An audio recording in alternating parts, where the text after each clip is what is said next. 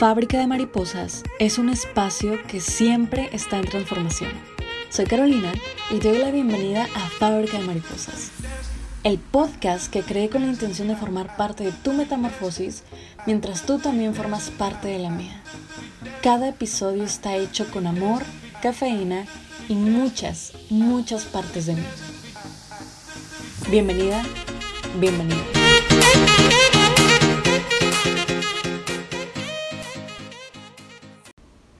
Hey, ¿qué onda? Soy Caro y te agradezco mucho que estés conmigo en un episodio más de Fábrica de Mariposas. Ya sé que no le estuve dando seguimiento a los episodios como me hubiera gustado, pero he vuelto y he vuelto con todo. Ah, por cierto, ¿ya viste nuestra nueva imagen? Obviamente el podcast tiene una nueva imagen y en nuestro Instagram también tenemos nueva imagen. ¿Te gusta? Incluso cambié el intro, dije, bueno, si ya ando haciendo cambios, algo más se me tiene que ocurrir para el intro y entre los cambios que estaba haciendo, a tu tía se le fue el pinche dedo y borró el episodio. El primer episodio. Y pues lo volví a subir. Y pues ahora resulta que el episodio de bienvenida es el séptimo. Y antes era el primero. Entonces, X, bueno. Ya, ya, ya, ya. No, porque me acuerdo y me enojo. Dios, o sea, ¿cómo se me ocurrió X, X? A lo que venimos. Hoy te voy a platicar de verdades que me dolieron. Verdad es que, te voy a ser muy honesta, ya me había dicho mi mamá. La neta es que ya me las había dicho mi mamá. Pero bueno, siempre, siempre está en duda la palabra de las mamás cuando nos dicen las cosas. En mi caso fue así, de que yo también dije de que, ay mamá, a lo mejor a ti te pasaron, pero pues X, o sea, ahora son otros tiempos y pues ¡pum! Sí me pasaron y no importa que sean otros tiempos porque son verdades que perduran en el tiempo, atemporales. Y es hasta que nos pasa o hasta que vemos que le pasa a otra persona, porque aunque siento que muchas de estas verdades que te voy a platicar están por todas partes, muchas veces, aunque las veamos en todos lados, solo las sabemos, pero no las podemos aterrizar, no las aterrizas en contexto. Yo ya sabía una, de la cual según yo, muy chingona, decía de que sí, sí, a huevo, el potencial no sirve, el potencial no sirve, el potencial no sirve, el potencial no sirve, el amor romántico no existe. Pero, oh, cuando me pasó a mí, ni me di cuenta, porque no había aterrizado esa idea, esa frase, en un contexto. No la había aterrizado en una situación para yo poder darme cuenta y para yo poder reconocerla. No me di cuenta, no fue hasta que me pasó. Hasta que me pasó y pude analizar todo y conectar de que todos los hilos dije, ah, a eso se refería. Pero bueno, ya qué, o sea, Carolina, ya necesitas tres meses de terapia. Te estás dando cuenta muy tarde, siendo que lo sabías hace un año, ¿sabes? Entonces, como ya me pasó a mí, para que no te pase a ti, te las voy a platicar. La primera de ellas, y fue de las cosas que más me costó aceptar, es que la felicidad no es como la pintan, porque la felicidad siempre está junto conmigo en constante cambio. Ahora me doy cuenta que soy feliz aunque no esté cada segundo de mi vida con una sonrisa de oreja a oreja. Mi vida cambia, yo cambio y tengo que aceptar que mi felicidad se va transformando con ella. Esta vez no puedo medir mi felicidad en las situaciones que ya no existen de una Carolina que no existe. O está al otro lado de la moneda porque me ha pasado al revés, que quiero medir mi felicidad en una Carolina que no existió. Porque recuerdo tener momentos donde regreso en el tiempo y digo, es que jamás he sido tan feliz como lo soy ahorita. ¿Qué pasa si jamás he sido feliz? ¿Qué pasa si perdí todo mi tiempo? O sea, estoy juzgando la felicidad que sentí antes por una Carolina que no existió en ese antes. Es algo súper pendejo, honestamente. Y también está el primer lado de la moneda de que quiero juzgar mi felicidad actual por una Carolina que ya no está de, bueno, es que antes era más feliz, es que antes, y es que ya no me siento así, es que ya no estoy haciendo esto, y es que esto, y es que ya no lo estoy demostrando igual, pero ¿y qué? He crecido.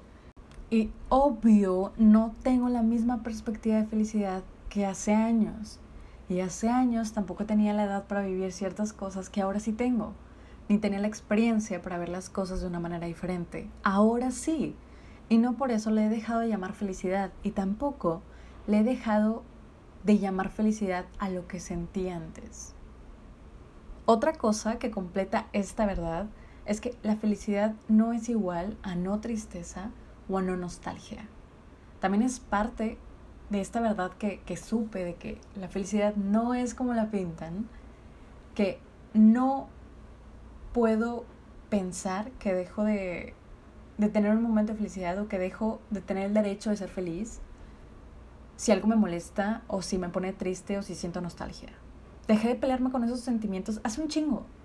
Porque tengo derecho a sentir mucho más que solo felicidad. Los sentimientos no son malos. Soy humana y voy a sentir muchas cosas más durante 24 horas del día, durante 7 días a la semana, que solo felicidad. ¿Ok?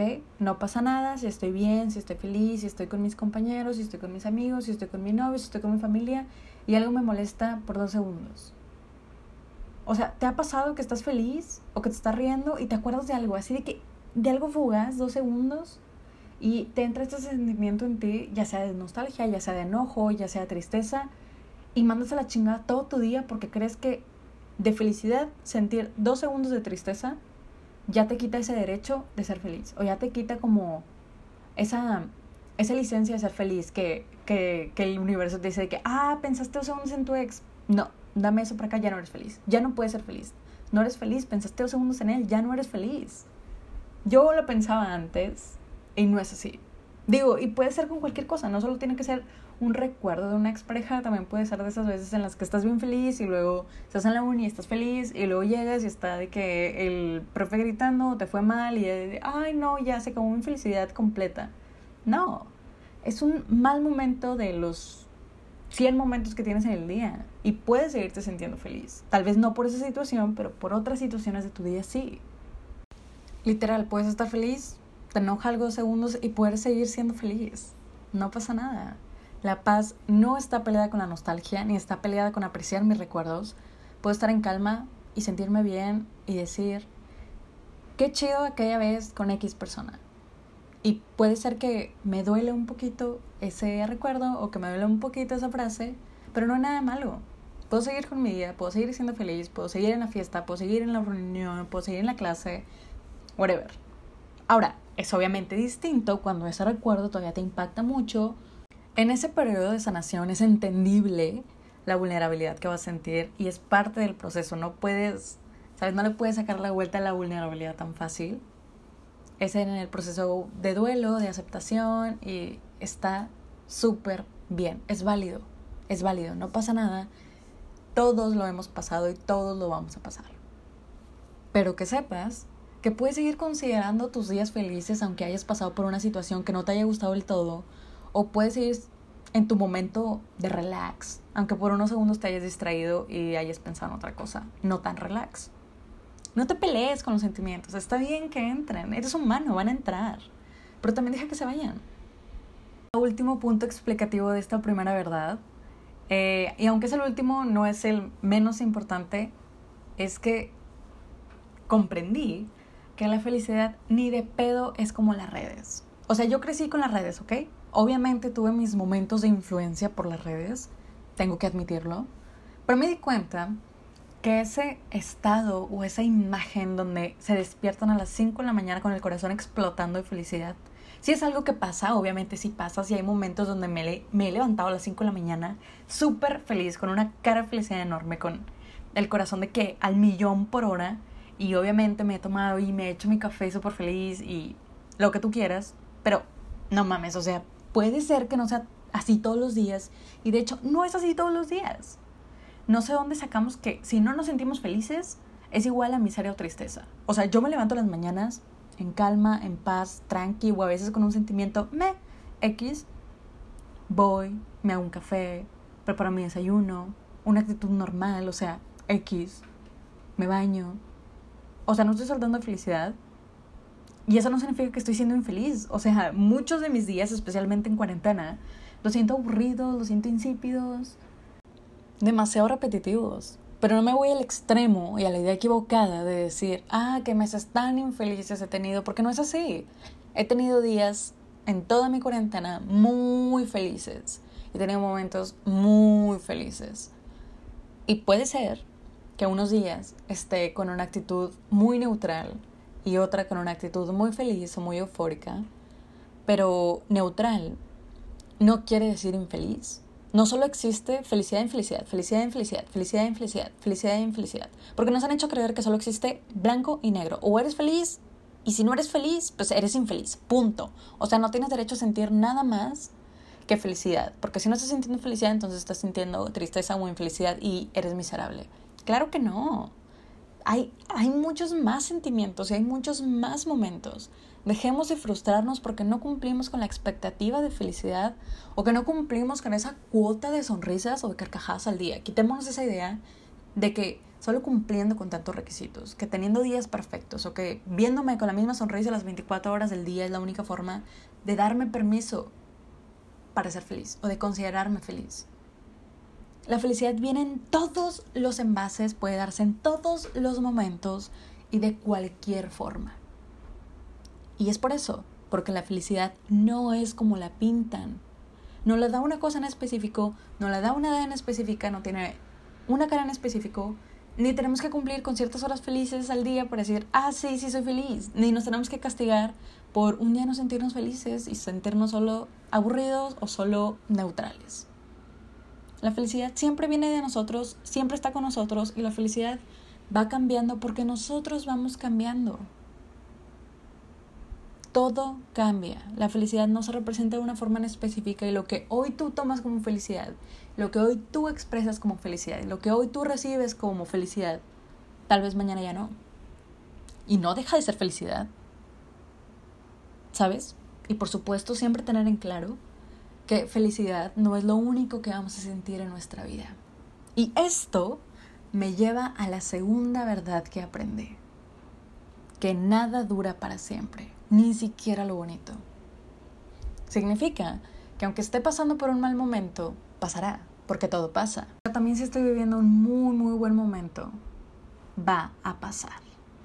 No puedo pensar que los buenos momentos durarán para siempre y que solo se van los malos. O que solo recibiré buenos momentos. Muchas cosas no están en mi control y no estarán en mi control. Voy a experimentar muchos otros momentos, que serán eso, momentos van a pasar. No me frustraré tratando de apresurar algo que no controlo, ni de detener algo que no controlo.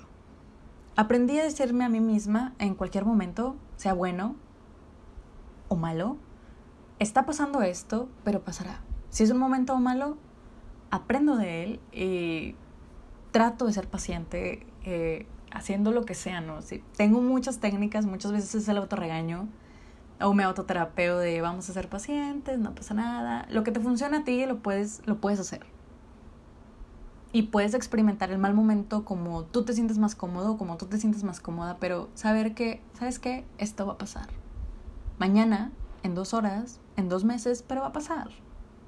Y si es un buen momento, lo disfruto mucho porque también va a pasar. Esto lo puedes aprender con el ejemplo perfecto que es la cuarentena. La última reunión o fiesta a la que te invitaron y rechazaste o si fuiste, ¿tú crees que habría cambiado algo si alguien te hubiera dicho que en dos días iban a prohibir salir y que nadie iba a salir por más de seis meses? ¿Habrías dicho que no a esa fiesta? ¿Habrías estado distraído en el celular porque no tenías ganas? Yo sé, yo sé, estoy segura que habrías cambiado aunque sea una sola cosa, porque yo lo he dicho y lo hemos dicho todos y seguramente tú también, de que si alguien me hubiera dicho que iban a cerrar esto, que ya no iba a estar esto, ese día yo hubiera ido y me hubiera quedado más tiempo. Ese día hubiera ido desde temprano, ese día, lo que sea. Igual cuando tienes recuerdos bonitos de las personas, sobre todo las personas que ya no están contigo, ese coraje que dices, si yo hubiera sabido habría abrazado mucho más a mi abuela la última vez que la vi. Si tan solo yo hubiera sabido, habría aceptado subirme a ese juego con X amiga. Pero nunca lo sabemos. Nunca sabemos cuándo cambiarán las cosas. Pero tenemos la única certeza que es que cambiarán. No tenemos hora, no tenemos día, no sabemos cómo cambiarán, pero cambiarán. No van a durar para siempre, van a pasar incluso lo bonito. Disfruta. Si hoy tienes algo que atesorar, hazlo. Si hoy estás pasando por una situación difícil, no me atreveré a decirte que te calmes, porque he estado ahí y no hay forma de calmarse, no la hay. Tienes derecho a sentir tu dolor o frustración, pero que sepas que es un capítulo más, que escribirás muchos más capítulos. Tantas veces hemos dicho que no podemos, que no podemos más, que no vamos a poder, y mira, siempre hemos podido más, siempre. Diez veces, de diez veces que digas no puedo más, vas a poder más. Y no porque le des gracias a una persona que te esté haciendo daño, ni que las situaciones malas estén llevando el crédito de lo que hoy tú eres o de lo que serás. No, el crédito es tuyo. Tú no eres gracias a. Tú eres a pesar de. Tú no eres gracias a esa persona que te dañó. Tú eres tú a pesar de esa persona que te dañó. Y serás a pesar de esta situación o de cual sea la situación que estés pasando, pero no lo serás gracias a. ¿Sabes? No importa qué estés pasando. No va a durar para siempre. Bueno o malo. Y bueno, ahora que estoy hablando de malos momentos, muchos de los malos momentos han sido mi responsabilidad, de mis malos momentos. Yo misma no he sabido respetar mis límites y esto me llevó a la tercera verdad. No puedo esperar a que terceras personas sean responsables de lo que yo tengo responsabilidad, o sea, de mí. Sé que muchas veces en situaciones con personas indeseables siempre decimos qué culero o qué culera es ella. Y es cierto, quien hace daño fue esa persona. La culpa es de esa persona que abusó emocionalmente de mí. Sin embargo, mi paz y mi sanación es mi responsabilidad. O en dado caso, el retirarme a tiempo es mi responsabilidad. Esto sí, esto sí lo aprendí a la mala.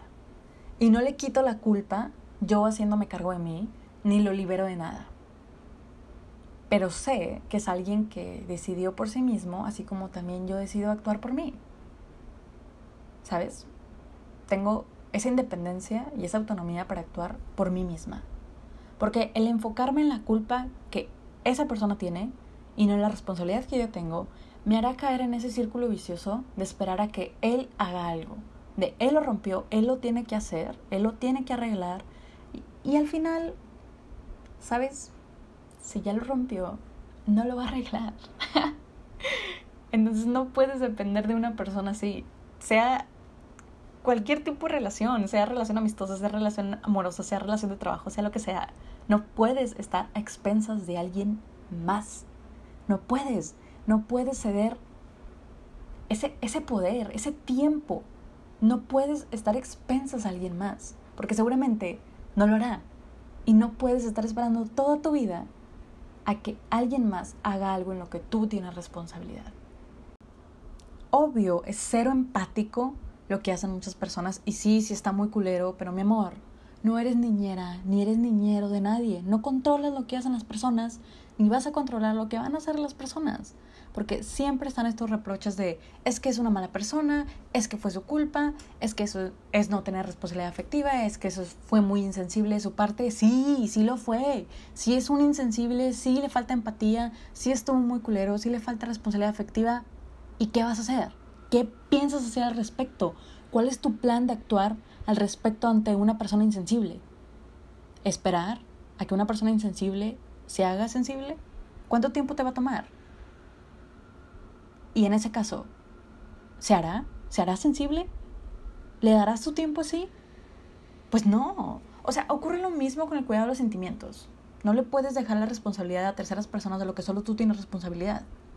Está bien buscar a alguien con responsabilidad afectiva, pero ojo, responsabilidad afectiva no es igual a niñero o a niñera. Tampoco puede caer en la otra persona todo el peso de la responsabilidad que debe estar en nosotros no podemos buscar amor o compañía en otras personas si no podemos darnos amor y compañía a nosotros mismos. Eso cae en mí. Igual en el caso de los límites, creo que eso sí te lo platiqué en ¿Para cuando el punto final? De que no podemos esperar a que alguien le caiga el 20 y actúe mágicamente como soñamos que actúe o que hagamos cambiar a las personas, sobre todo a las personas que no quieren cambiar. Cae en mí la responsabilidad de irme cuando no me gusta. No esperar a que la otra persona haga que me guste no puedo estar a expensas de que esa persona diga, ay, sí, ya voy a actuar como Caro quiere que actúe. ¿Sabes? Ni puedo ser independiente de esa manera, ni sentarme a esperar a ver a qué hora al príncipe se le ocurre tratarme como quiero que me tratan. le haya dicho no como quiero que me traten. No, no me trata como me gusta, me voy. Listo. Porque lo he hecho yo. Sí he hecho eso de quedarme aunque no me guste y luego me quejo porque no me gustó. O sea, llegó un punto donde me dije que, mamita, ¿qué estás haciendo? No te gusta, no te gusta, ¿qué haces aquí? ¿Qué haces aquí? ¿No vas a esperar a que este güey cambie? Te estás engañando y le estás dando un trabajo que no es de él. Que la neta, yo también pensaba de que esta excusa de yo soy así y pues si así soy, así quiéreme, que era muy mediocre. Pero no se trata si es mediocre o no, aunque sigo pensando que es muy mediocre. En la vida real es distinto. Los que lo hacen o lo dicen así es porque sí lo piensan. Y no soy niñera de nadie, ni soy jueza de nadie para sentarme a esperar o a juzgar o a darles clases de cómo tienen que ser o cómo tienen que dejar de ser mediocres. Si es así, si no quiere cambiar y a mí no me gusta como es y no va a cambiar para cumplir mis expectativas, busco a alguien que me trate como quiero y que me llene como quiero y que me acompañe como quiero que me acompañe. ¿Sabes? Sigo pensando que no querer cambiar y dar como excusa si soy, está bien pendejo, sí, sí, sí lo creo. ¿Es mi responsabilidad cambiarlo? No, ni es mi derecho cambiarlo.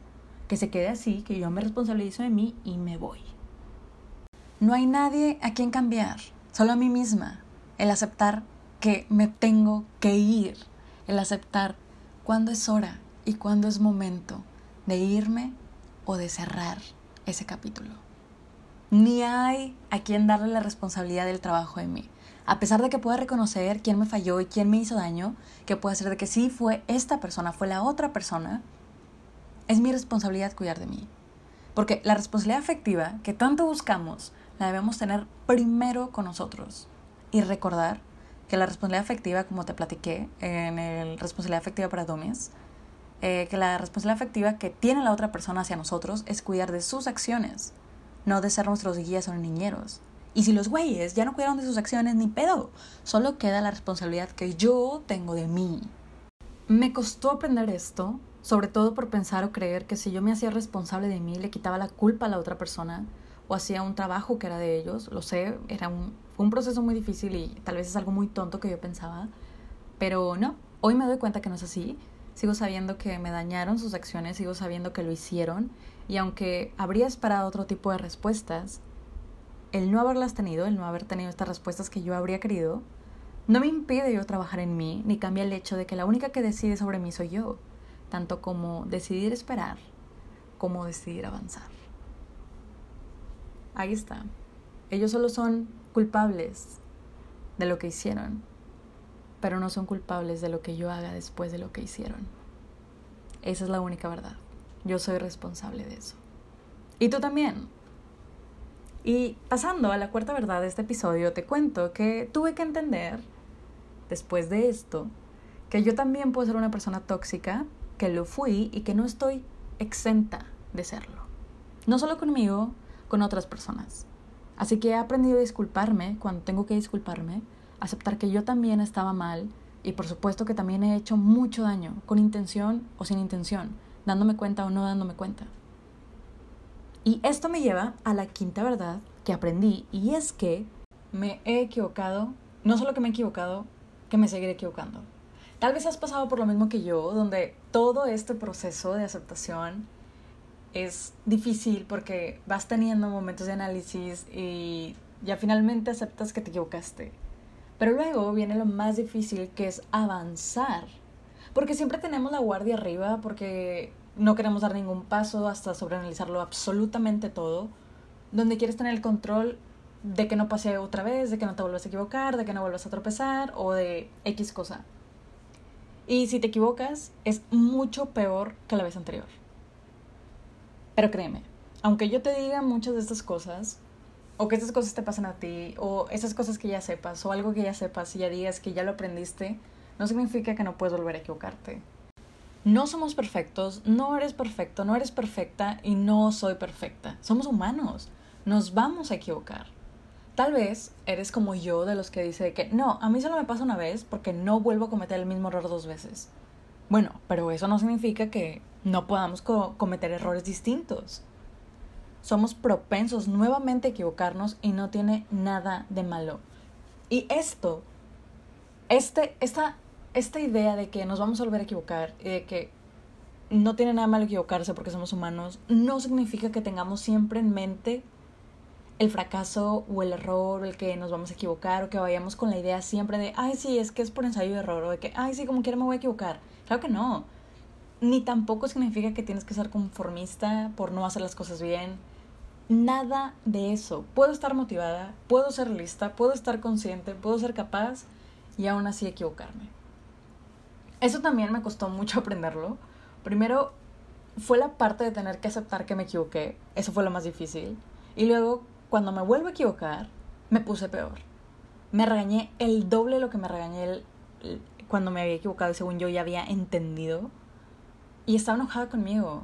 Estuve enojada conmigo el doble de lo que estuve enojada la primera vez. Y llegó un momento donde decía, ay ya, no quiero nada. No quiero nada. Ni quería hacer nada y según yo me quedé así de que para siempre.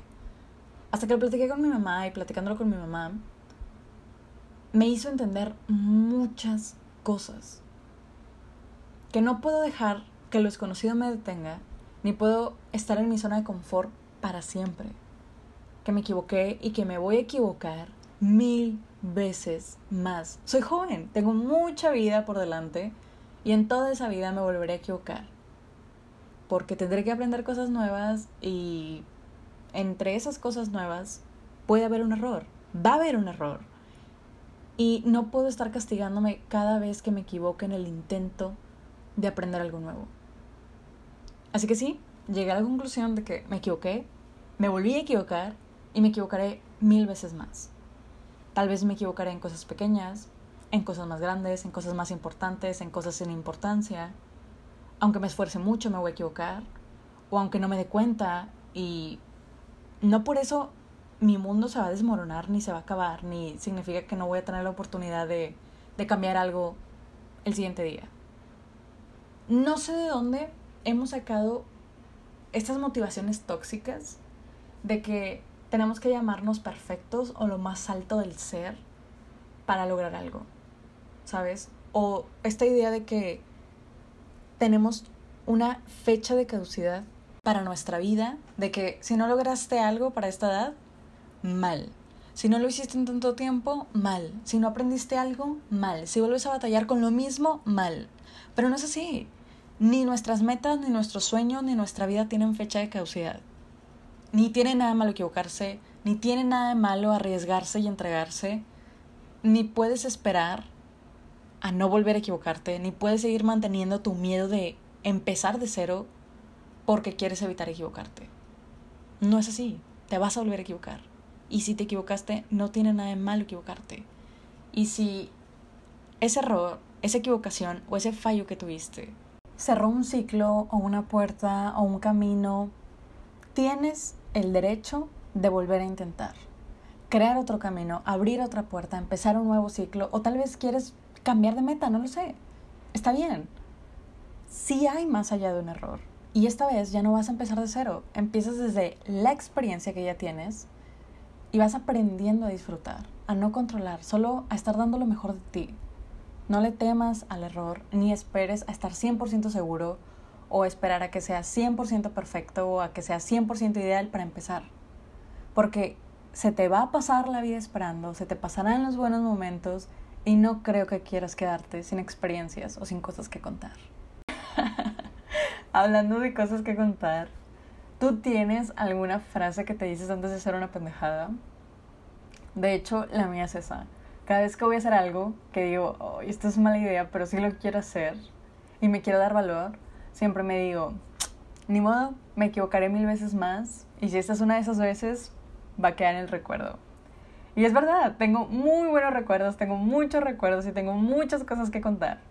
Y aunque en su momento obviamente no me daban risa, no me dieron risa, Ahora sí, sí me dan mucha risa. Y volteo y digo, es que ¿qué me pasaba? O sea, es que ¿qué me pasaba por la cabeza? ¿Quién me dijo? Pero no me importa. No cambiaría una sola cosa. Ninguna. Soy lo que soy hoy. Sé lo que sé hoy. Y tengo lo que tengo hoy. por las lecciones que aprendí. Obviamente fueron lecciones en las que yo misma me mentí, pero me han llevado hasta aquí y me gusta donde estoy. Y aprendí a que no le tengo que tener miedo al mañana ni le tengo que tener miedo a lo desconocido.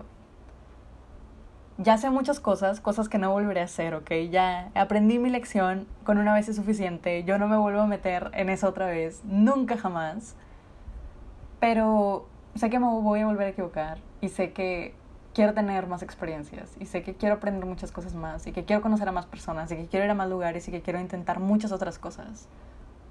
Y si para todo eso me voy a tener que equivocar una vez o dos veces, o en ese camino siempre va a haber algún tropiezo algún fallo, está bien. Eso no me, va a no me va a desanimar, no me va a desmotivar y voy con todo.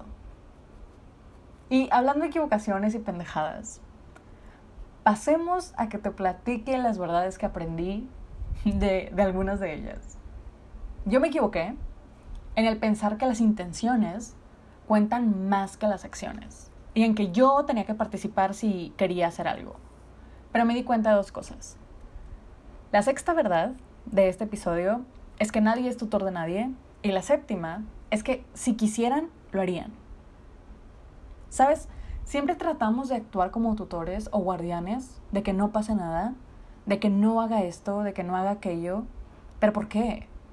Si es nuestro amigo o es nuestra pareja y hace cosas que nos dañan, entonces no tiene caso de que estemos ahí para evitar nada, porque si lo evitamos, significa que eso viene de nosotros. Porque si no hubiera venido de nosotros, él o ella no lo hubiera hecho. Y eso me llevó a comprender la séptima. Si las personas quisieran hacerlo, lo harían sin que yo prácticamente las obligue. Por ejemplo, y es el más común de todos, cuando en una pareja la chava siempre le está revisando el celular o a quien sigue en Instagram para decirle que las deje de seguir después, pero, o sea, ¿qué valor tiene la fidelidad que consigues por obligación? Si nos detuviéramos a pensar un segundo, solo uno, si yo dejo de hacer esto, ¿él o ella lo haría sin que yo lo vigilara? ¿Es capaz de hacerlo sin mi presión? Si la respuesta es un no, o un no creo, o no lo sé, entonces no quiere hacerlo. Y lo hace por compromiso. Tipo, yo no he hecho eso, aclarando, yo no he hecho eso. Yo no he hecho eso, yo no reviso celulares, nunca he revisado un celular, ni nunca he pedido que nadie deje de seguir a nadie. No lo aprendí así, pero pues es de las historias cercanas que conozco. Incluso te voy a contar algo. Una vez estaba en una fiesta, en una fiesta reunión, y estaba una pareja, y el chavo estaba como con su grupo de amigos en un lado de la sala y nosotros estábamos en el otro lado de la sala, prácticamente en el otro extremo y estábamos sentadas. Estábamos como que todos platicando y la novia de este chavo solo estaba con los brazos cruzados de que viéndolo fijamente, ni siquiera parpadeaba, te lo juro. Y nosotros así súper sacadas de, pues qué pedo, o sea, pensamos que estábamos, que estaban enojados, pensamos que a lo mejor la chava no quería estar ahí, porque pues realmente éramos un poquito más cercanos al chavo. Pero bueno, X, teníamos muchas preguntas y en eso el chavo como, como que sale junto con sus amigos y la chava se levanta en chinga y va corriendo detrás de él y solo pasaron como al pasillito, o sea, es que no sé, sabes, no me estás viendo, no sé cómo explicarte cómo estaba la sala, pero pasaron así como tipo de, de casi la entrada, pasaron solo al pasillo. ¿Sabes? Tú me entiendes, pasaron al pasillo, ni siquiera se fueron a ningún otro lado, o sea, solo se movieron como del lugar un poquito. Y fue la chava, y la chava estaba de que a unos pasos detrás del grupito de su novio, de pie, cruzado de brazos. Es que de verdad, o sea, se veía luego, luego. O sea, está el grupito de los chavos así en círculo, en un círculo cerrado. Y a unos pasos estaba la chava de que así con los brazos cruzados, toda enojada. Ya hasta más noche, la chava regresa, se vuelve a sentar con nosotros y obvio yo no iba a preguntar nada. No sé si alguien más quería preguntar, o sea, porque no preguntas de, oye, ¿por qué sigues a tu novio como si fuera su mamá? o sea, obvio no, no, no era mi idea preguntar eso. Pero otra chava sí preguntó y la chava dijo, güey, es que lo tengo que seguir porque es bien cabrón y ya me lo he hecho antes y pues estoy viendo que no se acerque a nadie. O sea, ¿qué y recuerdo que esta misma chava se quedó también con la misma cara que yo y que todos los de todos los del círculo fue de ¿Es en serio lo que está diciendo? Y le contesta O sea, si tú no estuvieras aquí, él no te respetaría, pues entonces no te respeta, solo está siendo vigilado. Y ¡pum! Eso es verdad. Si lo quisiera hacer, lo haría. Obvio, obvio, difiero en pensar que las parejas deben de dejar de seguir a ciertas personas. En eso sí no estoy de acuerdo. En eso no. No estoy de acuerdo. Pero estoy hablando en un término general de darnos atenciones o de tratarnos con respeto. Si hay que forzarlo, si hay que obligarlo, si hay que vigilarlo, no está funcionando. Obvio una cosa es dejar que fluya y otra es esperar a que adivinen lo que queremos. Si algo te molesta, dilo. Pero si ya lo dijiste una vez y lo volvió a hacer, ok, ok, lo volvió a hacer, no importa, lo volvemos a platicar. Segunda vez, está bien, no todos comprendemos al 100% las necesidades del otro, se vale, se vale, se vale que lo vuelva a hacer por segunda vez. Lo volvemos a platicar tercera vez. Si lo volvió a hacer y tienes que platicarlo cuarta, quinta y sexta vez, ya es forzarla mucho. Igual, si vives con el miedo de que si dejas de poner presión o no lo hace, o que si tú no estás ahí, o que si tú no le dices nunca lo haría, también es forzarla. Mucho, mucho. O si eres tú quien siempre se tiene que esforzar por buscar y proponer, esforzarla mucho. De la manera que yo aprendí esto fue que yo daba muchas excusas, siempre suponiendo de buena forma. Tal vez quiere disculparse, pero no sabe cómo. Bien tonta ella. Tal vez ella y X, X excusa, no, tal vez él y X excusa. Siempre, siempre una excusa, siempre una excusa.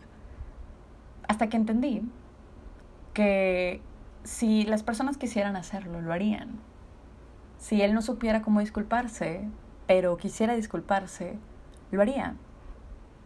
Si quisiera hacerme saber que algo le molesta, lo haría. Si quisiera volver contigo, lo haría. Si quisieran estar contigo, lo harían.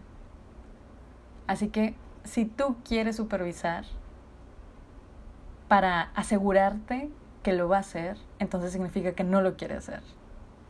Y si tienes que dar excusas por ellos, significa que no lo quieren hacer y que no lo van a hacer. No hay más. Ahora nos vamos con la octava verdad que me dolió y es que el potencial no sirve.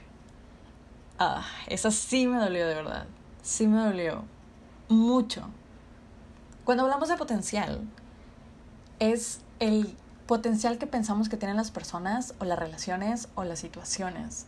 La idealización que nosotros pensamos que se va a cumplir. Lo que nos hace daño es eso, ver las cosas por lo que podrían llegar a ser y no por lo que son. Me gustaría hacer un episodio en específico de esto, hablar del potencial, pero explicando más esta octava verdad, es el potencial por el que luchas o por el que te hace no soltar algo. Puede pasar cuando apenas conoces a alguien e ignoras muchas cosas que no te gustan porque aún así tú lo ves en esa imagen en tu cabeza de la persona ideal para la relación que tú quieres. Y piensas que puede llegar a cambiar, piensas que ya estando en una relación seguro es otro, seguramente es otra, porque tiene tanto potencial para ti que puede llegar a ser eso, puede llegar a ser lo que quieres que sea. Pero solo es un puede, puede llegar a ser, un potencial, una posibilidad.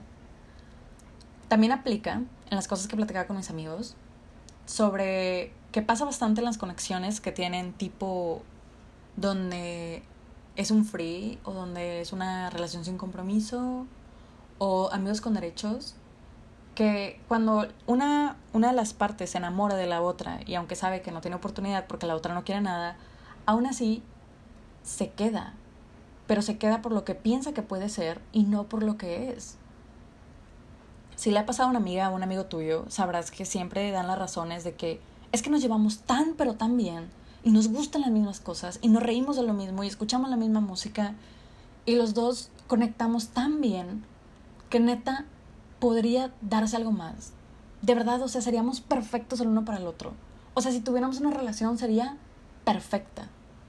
Ahí están viendo el potencial de lo que tiene esa conexión. Pero no están viendo la conexión que realmente es. Y yo creí, tontamente, que esto solo pasaba en esos casos. Según yo todo bien, porque yo no permitía esas relaciones, que yo no tenía nada sin compromiso y que yo los elegía bien. Oila, oila. Hasta que me pasó en una de mis relaciones. Bueno, ya, ya que lo ves, ya que lo veo desde aquí, en varias. Pero en una que sí me dolió y en esa que fue de que el cambio total. Y me di cuenta que pasa y nos pasa. Porque siempre hay un punto en la relación donde piensas en el futuro. Seas joven o seas adulto. Si eres joven, sueñas con el futuro de tu relación. Y si ya eres más adulto o si ya tienes mucho tiempo en la relación o si sales con una persona mucho mayor que tú, la plática del futuro se va a dar. Y todo ese sueño de sí, marido y mujer, tú y yo juntos, vamos a pintar la sala de morado cuando vivamos juntos y vamos a tener tres perros y todo eso que te dices y que te prometes, es esa imagen potencial que tienes en ti sobre lo que hoy tienes, sobre esa relación o sobre esa persona. Lo que puede llegar a ser, que obvio sí puede llegar a ser, claro que sí, obvio se puede, obvio se puede lograr. El problema está cuando la relación ni de pedo está funcionando, o sí funcionó y deja de funcionar, pero siguen ahí porque está ese potencial que ya vieron o que ya le dieron a, la relación de cuando nos casemos, cuando nos mudemos, cuando cumplamos esto, cuando viajemos, cuando seamos más grandes, cuando pasen dos años, todo estará mucho mejor. O este discurso de podemos llegar a ser una mejor pareja. Puede, puede llegar a ser. Pero si no está haciendo, no lo es. Y eso hace que solo trabajes algo que aún no existe. Y todos los problemas que existen actualmente se ignoran. En vez de hablarlos o así, tipo, solo te quedas ahí pensando en la imagen idealizada que tienes y de estás trabajando y te estás esforzando y no y quieres luchar por tu relación, pero realmente estás luchando por ese sueño que tienes, ese potencial que puede tener la, la relación. O cuando terminas esa relación, esa relación que para ti tenía tanto, pero tanto potencial, ni le lloras a esa pinche relación que tuviste. Le lloras a lo que pudiste haber logrado con esa relación, a lo que se pudo haber logrado, a lo que no tuviste, a lo que no se logró. Extrañas algo que jamás estuvo ahí. Sí me pasó, sí me pasó. Y no me volvió a pasar.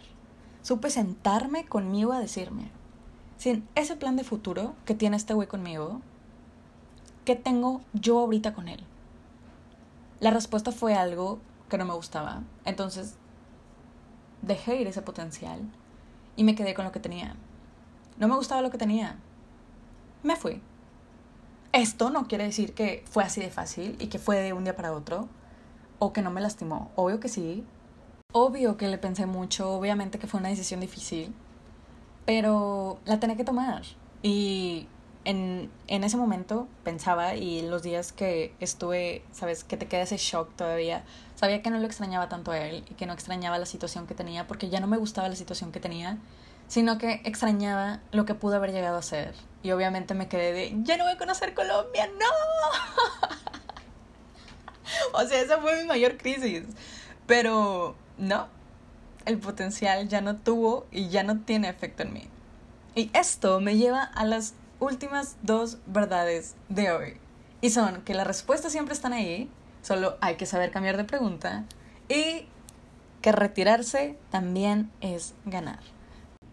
Me di cuenta que tenía tantas, tantas preguntas y ninguna tenía respuesta. No importaba cuánto tratara de buscarla, según yo no había respuesta. Y tuve la respuesta hasta que cambié las preguntas que me hice. Recuerdo que cuando estaba en mi primera carrera, me preguntaba, es que porque yo no me siento así como ellos? ¿Por qué no me siento feliz? ¿Cómo, ¿Cómo puedo encontrar motivación para continuar con la carrera? Y nada, no había absolutamente nada. Pasaban los meses y no tenía respuesta a todas las preguntas que me hacía frente al espejo todas las noches llorando. Hasta que cambié de pregunta. Y me hice esta pregunta, ¿para qué quiero la motivación en la carrera? Y obviamente una pregunta muy pendeja, obvio para graduarme, así que cambié otra vez de pregunta. Y mi nueva pregunta fue, ¿qué me hace sentir o qué sentimiento me da el que yo no tenga motivación para esta carrera? Me respondí que las personas piensan que no puedo que mis papás se sintieran tristes si saben o si les digo que no puedo. Ahí me di cuenta que la respuesta de por qué no puedo encontrar la motivación y por qué eso no me hace feliz es porque estoy pensando, o bueno, estaba pensando lo que querían los demás. Entonces me di cuenta que lo estaba haciendo por los demás y no por mí. Y seguía ahí por los demás y no por mí. Porque esa, esa carrera yo no la quería, pero yo quería la felicidad de todo el mundo y obviamente no quería de que llegara un día y decir de que, ay, sí, o sea, no me has visto en la carrera, no me has visto en la uni porque ya me cambié de carrera. ¿Sabes? Era mi peor pesadilla decir eso. Así que sí, obtuve mis respuestas cuando cambié las preguntas. Y me di cuenta de otra cosa, que la verdad siempre está ahí, pero solo vemos lo que queremos ver o lo que estamos listos para ver.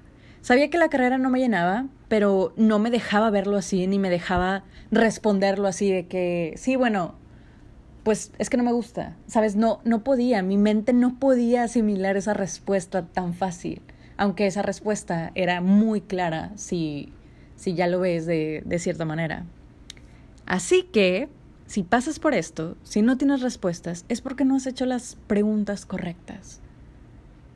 Y esto me lleva a la última, pero no menos importante. Saber cuándo dejar ir es ganar y es de valientes. Si yo no hubiera dejado ir tantas cosas, no hubiera ganado lo que gané. Y además, y además fui mucho, mucho más valiente de desertar de lo que no quería que ese que esa idea que yo tenía de quédate y chingate porque esa es la única manera de ser valiente. Siempre que te quedas en algo que no quieres es por pena. O bueno, yo digo, en mi caso fue así. Y no significa que no tienes crédito por el doble esfuerzo que haces o que tu trabajo no cuenta en mantenerte en algo que no te gusta, porque sé que es mucho trabajo, yo lo sé. Todos somos libres de elegir y si tú has elegido eso, decir de que bueno, no me gusta, pero aún así estoy eligiendo estar aquí, créeme, también tienes tu crédito y también tu trabajo cuenta y cuenta. Y además fui mucho, mucho más valiente de desertar de lo que no quería que ese quédate y chingate que yo pensaba que era la única manera de ser valiente o de demostrar que yo era valiente.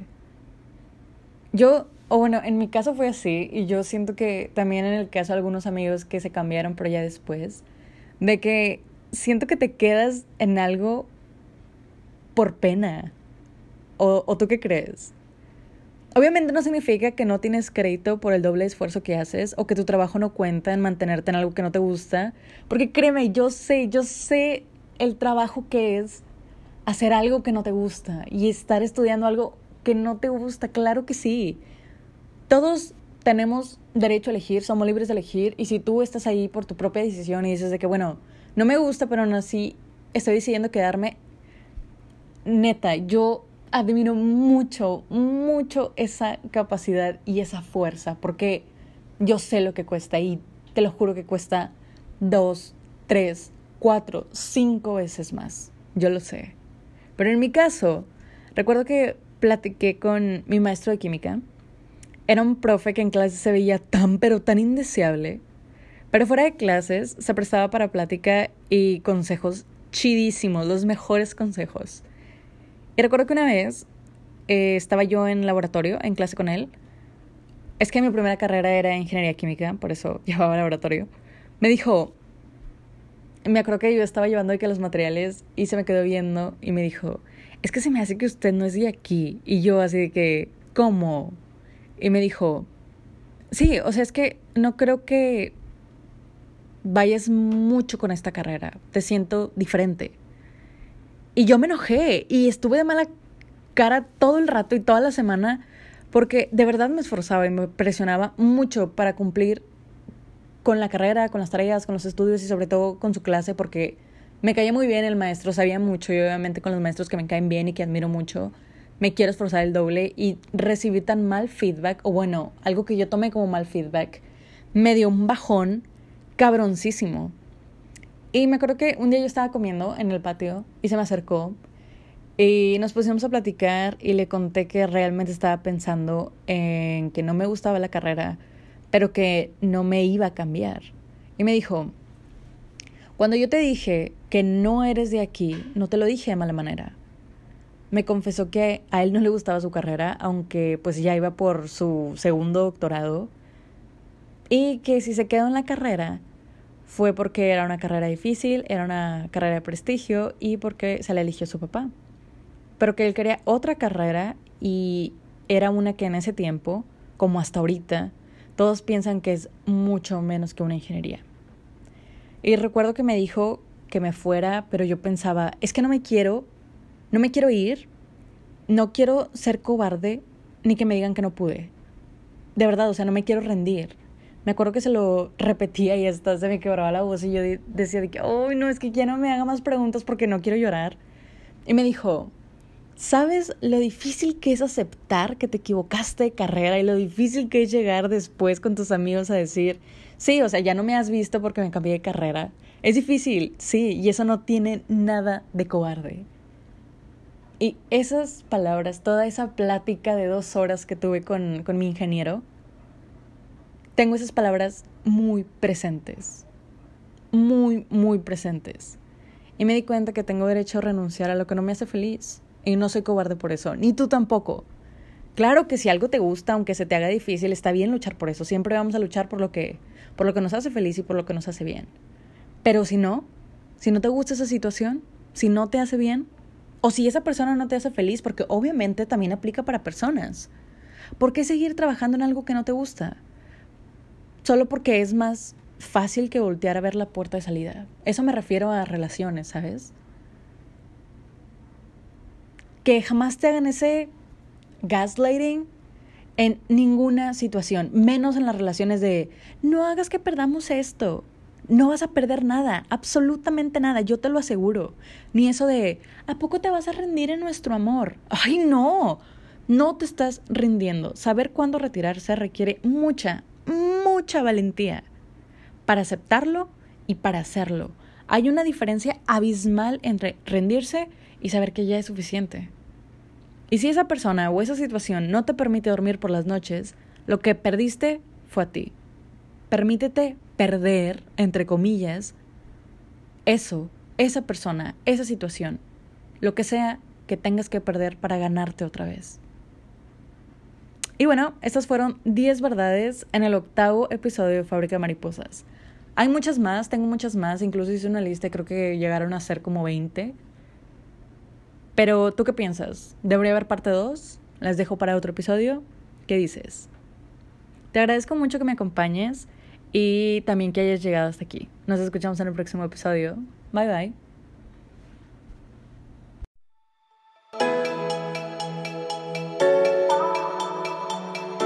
Si te gustó este episodio, te invito a que me acompañes en el próximo y a que compartas con tus amigos.